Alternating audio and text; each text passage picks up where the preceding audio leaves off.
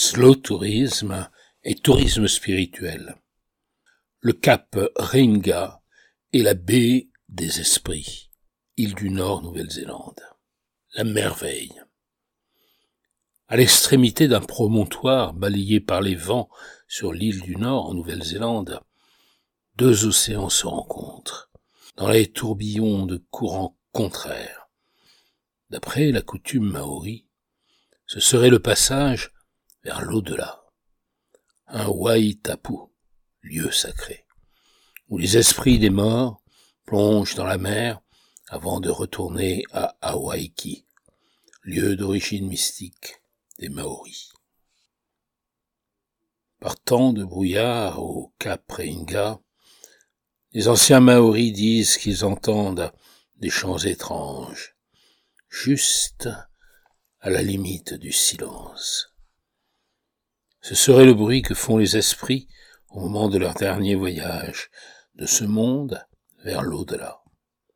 On les entend parfois aussi bavarder et rire ce promontoire, exposé escarpé, perché loin au-dessus de l'océan bouillonnant, ressemble à un plongeoir, à un endroit qui pourrait être le bout du monde. Il n'y a pas grand-chose ici, à part un phare et forces élémentaires de la nature. Mais pour les Maoris, c'est plus qu'un lieu à la beauté brute, c'est aussi un site ayant une grande signification spirituelle.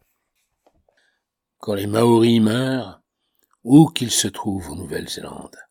Leur esprit vole vers le nord. Ils sont attrapés dans la baie des esprits, en main Piwane ou Kapowaitua en maori, qui signifie attrape l'esprit, lieu verdoyant et sacré, avec une eau turquoise, des chevaux sauvages et des rochers couverts de mousse. De là, ils partent pour le Cap Reinga, et plus précisément Teaka Poutukawa. Un vieil arbre noueux accroché à la roche. C'est le lieu de départ des esprits. Ils glissent le long de ses racines, puis sous la mer, jusqu'à Manawatawi, dernier souffle. La plus vaste des treize îles inhabitées des trois rois.